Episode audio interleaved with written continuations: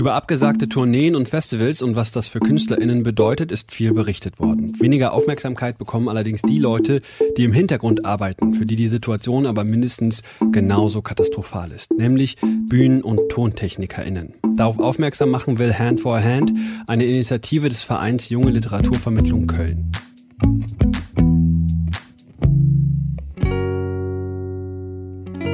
Ich spreche mit dem Autor Dorian Steinhoff, der Teil des Vorstands ist. Hallo Dorian. Hi. Ähm, wie geht's erstmal den Leuten in der Branche gerade? Was haben die in den letzten Monaten so erlebt? Ähm, das, was wir mitbekommen, beziehungsweise den Einblick, den wir haben, spricht dafür, dass es ihnen in den meisten Fällen tatsächlich katastrophal nicht gut geht. Ähm, das heißt, die Umsätze der allermeisten Leute, die in dieser Branche arbeiten, sind seit März auf Null gefallen. Wir hatten jetzt neulich erst jemanden, mit dem wir sprechen konnten, der sagte, jetzt bei den ersten Outdoor-Veranstaltungen, die jetzt schon wieder stattfinden, hatte er seinen zweiten Job dieses Jahr. Und man muss dabei ja beachten, dass das Menschen sind, die äh, je nach Auftragslage beziehungsweise in den meisten Fällen frei arbeiten, das heißt auf Rechnung und entsprechend nur bei Buchung und erbrachter Leistung überhaupt bezahlt werden und auch keine Ausfallhonorare erhalten, wiederum zu, zu einem sehr, sehr hohen Prozentsatz, wenn Leistungen schon gebucht sind, aber nicht erbracht werden konnten, selbst wenn es sich dabei um höhere Gewalt handelt, wie jetzt äh, eine Pandemie. Das heißt also so etwas, was wir in vielen, vielen Berufen gesehen haben, wie Kurzarbeitergeld oder Kurzarbeiterinnengeld, das gibt es in dem Fall gar nicht. Genau richtig, weil es sich nicht um äh, in den aller, allermeisten Fällen nicht um festangestellte Beschäftigte handelt. Wie erklärst du dir, dass diese Menschen so wenig Aufmerksamkeit kriegen? Weil ich habe es ja gerade gesagt, wir, wir reden unglaublich viel über und auch völlig berechtigterweise über äh, Menschen aus dem aus dem Kunstbetrieb, äh, ob das jetzt die Musik ist oder Konzert äh, oder Theatervorführung oder andere Performances ähm, und über die Leute, die auf der Bühne stehen, über die sprechen wir doch in der Öffentlichkeit schon relativ oft. Warum hat denn ähm, haben die Leute, die hinter der Bühne stehen und überhaupt dafür sorgen, dass diese Veranstaltungen stattfinden können, warum haben die so wenig Aufmerksamkeit? Das ist eine sehr gute Frage. Ich kann sie auch wirklich nicht so richtig gut beantworten, fürchte ich. Mein persönlicher Ansatz speist sich mehr so aus den Erfahrungen, die ich als ähm, Besucher von, von Live-Veranstaltungen mache. Wenn man sich mal fragt, welcher Künstler, welche Künstlerin bedankt sich bei der Stage Crew im Laufe mhm. des Auftritts oder danach und, und wie wird das von dem Publikum auch honoriert, selbst wenn es getan wird. Also wenn dann der Kabarettist, die Kabarettistin oder die Band ähm, Applaus einfordert für die Leute am Schaltpult oder so. Mhm. Das ist der leiseste Applaus des ganzen Abends, meine ich, mhm. mich aus, aus, aus persönlicher Erfahrung so zu erinnern.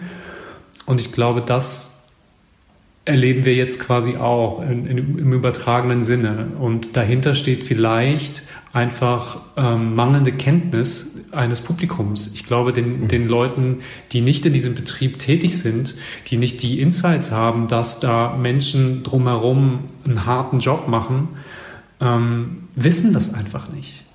Mhm. Das wäre so ein Erklärungsansatz, den ich nicht annähernd verifizieren kann. Mhm. Okay. Ja, aber es ist ja durchaus vorstellbar, ne? dass man einfach ähm, so das, was auf der Hinterbühne stattfindet, ist ja auch etwas, was man nicht sehen soll erstmal. Ne? Das ist ja diese diese ganze Magie eines solchen Konzerts oder einer Vorstellung entsteht ja auch dadurch, dass man eben nicht ähm, jede Schraube genau kennt. Ne? Aber trotzdem ähm, sprechen wir jetzt über über genau diese Berufsgruppen und ihr setzt euch für die, für die Leute ein, bevor wir darüber sprechen, was ihr macht und wie so ihr das macht. Das finde ich auch noch ganz spannend.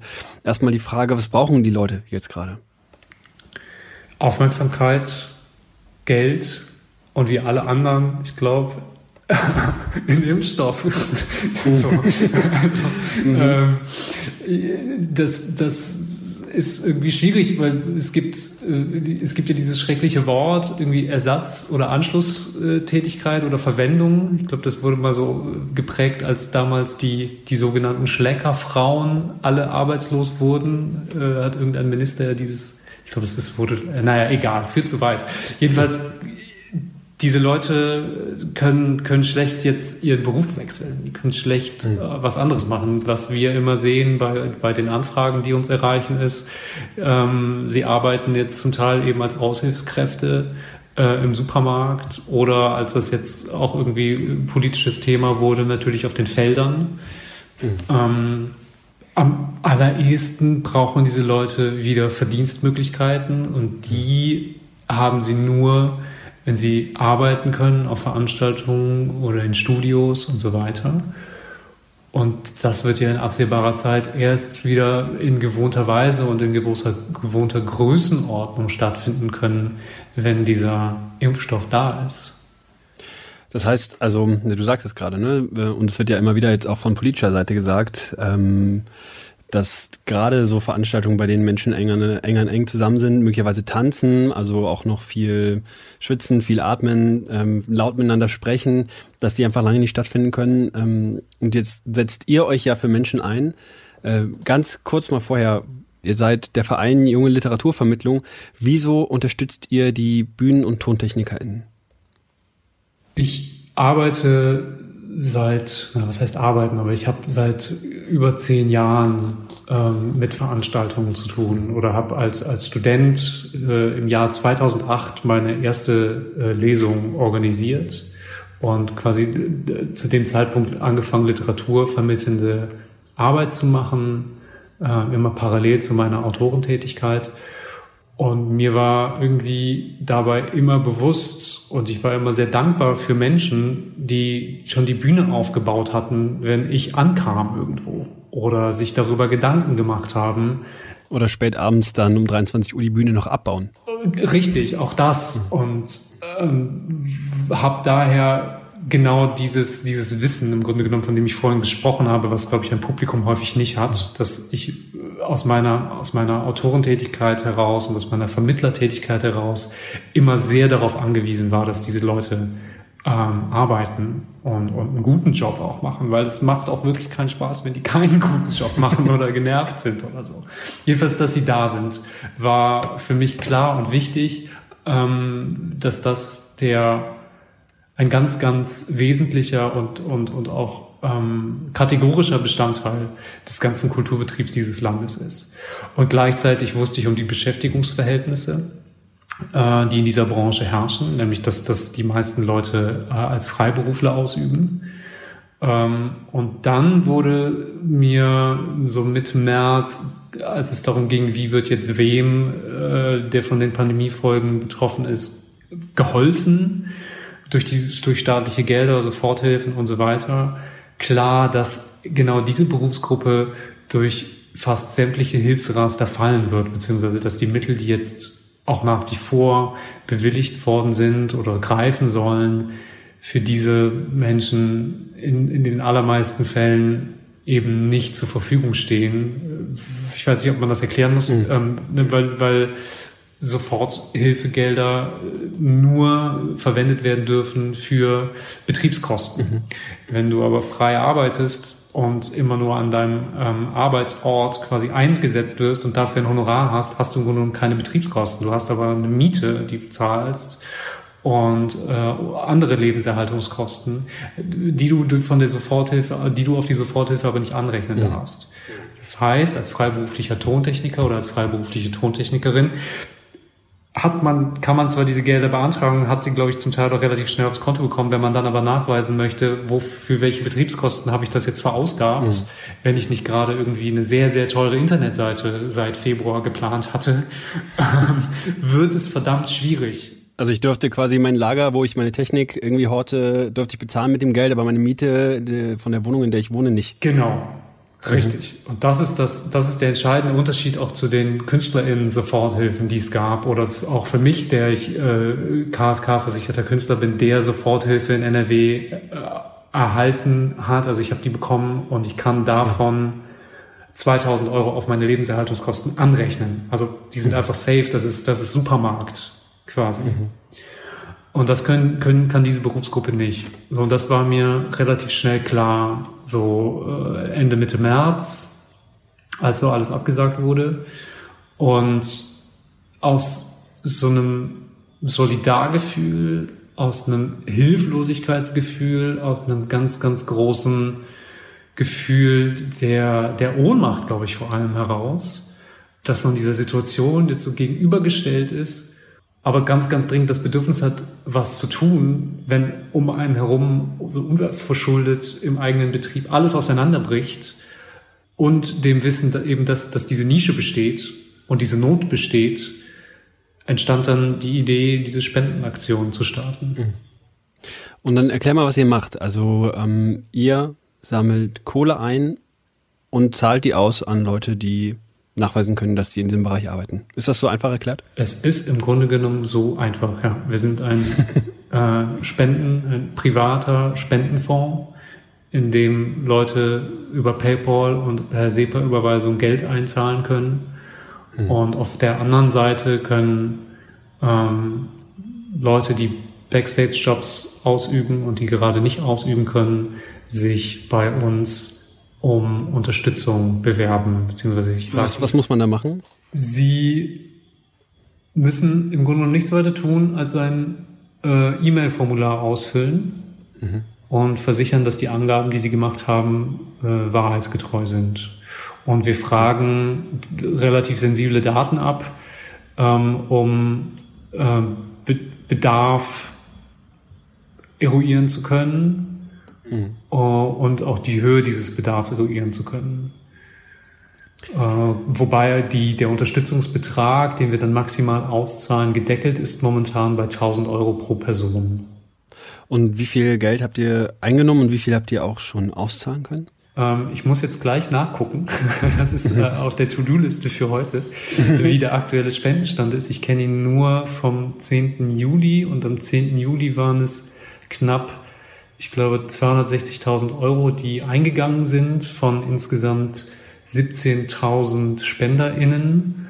Mhm. Und unterstützt haben wir bislang in den vorhergegangenen drei Ausschüttungs- und Spendenrunden rund 150 Personen mit mhm. auch roundabout 145.000 Euro. Das heißt, es ist durchaus, äh, man kann sich gute Chancen ausrechnen, wenn man aus der Branche kommt und bei euch um Hilfe fragt.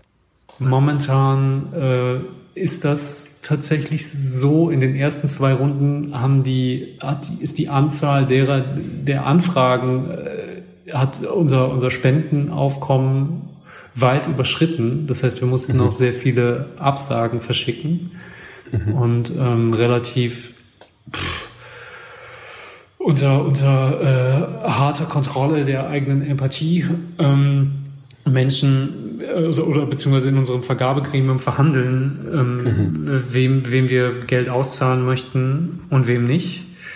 Jetzt sind wir gerade in der glücklichen Position, dass wir so viel Geld gesammelt haben, dass wir tatsächlich Überschüsse momentan ähm, auf dem Konto mhm. liegen haben, die wir noch nicht ausbezahlt haben. Und nach dem Ende der vierten Runde, also aktuell wollen wir die Aktion noch bis zum einen, nee, der fünften Runde aktuell wollen wir die Aktion bis 31.8. noch fortführen ähm, werden wir dann nochmal in Review gehen und schauen, mhm. wem können wir jetzt, dem wir vielleicht in der ersten Runde noch eine Absage sch schreiben mussten, nochmal äh, nochmal können wir überhaupt berücksichtigen und welchen mhm. Leuten können, welche Leute können vielleicht ähm, das Geld auch noch aufstocken und sagen, okay, wir konnten nicht den Maximal oder den beantragten Maximal Betrag auszahlen, haben aber jetzt diese überschüssigen Gelder und können sagen, hier sind jetzt nochmal 400 oder so. Mhm. Ähm, das ist die, die sehr komfortable Situation, in der wir momentan sind. Mhm. Also ich fasse es nur mal ganz kurz zusammen. Äh, du hast jetzt gerade so angedeutet, bis zum 31.08. läuft jetzt die nächste Spendenrunde. Das heißt, man kann spenden, wenn man selber nicht betroffen ist. Und Betroffene können sich auf jeden Fall auch weiterhin bei euch melden äh, unter Hand for Hand. Und müssen dieses Formular ausfüllen und können dann äh, sich mehr oder weniger Hoffnung darauf machen, auch von euch in irgendeiner Weise unterstützt zu werden. Gibt es in dem Bereich noch andere Initiativen, die du kennst, auf die du aufmerksam machen möchtest? Ähm, in dem ganzen musikalischen Veranstaltungsbereich gibt es ähm, die Initiative Musik, die mhm. Musikerinnen und Musiker unterstützt. Es gibt die Deutsche Orchesterstiftung, wo man jetzt irgendwie erstmal das Gefühl hat, wie vielleicht wie bei junge Literaturvermittlung, naja, die werden sich irgendwie jetzt äh, um, um die Orchester dieses Landes kümmern, aber ich glaube, die haben auch eine Spendenaktion laufen, wo sie sehr, sehr breit Menschen in der Musikbranche ähm, unterstützen. Dann gibt es natürlich regional nochmal wahnsinnig viel. Also für zur Erhaltung der Clubkultur gab es hier mhm. äh, in Köln zum Beispiel ein sehr, sehr breites Bündnis, worüber Spenden gesammelt wurden. Es gibt nach wie vor, da kenne ich mich so ein bisschen besser aus, bei drin geblieben äh, de die Möglichkeit, äh, Streams zu schauen und Leute, die äh, Stream Streaming-Angebote anbieten, auch darüber mit Spenden zu unterstützen, direkt. Mhm. Ähm, und es gibt eine, äh, irgendwo ein Board, eine Übersicht, eine große, worüber man sich äh, informieren kann, was es an öffentlichen und auch privat finanzierten Aktionen gibt. Ich würde sagen, das äh, kommt in die Show Credits ja. Schick mir das gerne, dann nehmen wir das in die Showcredits mit auf.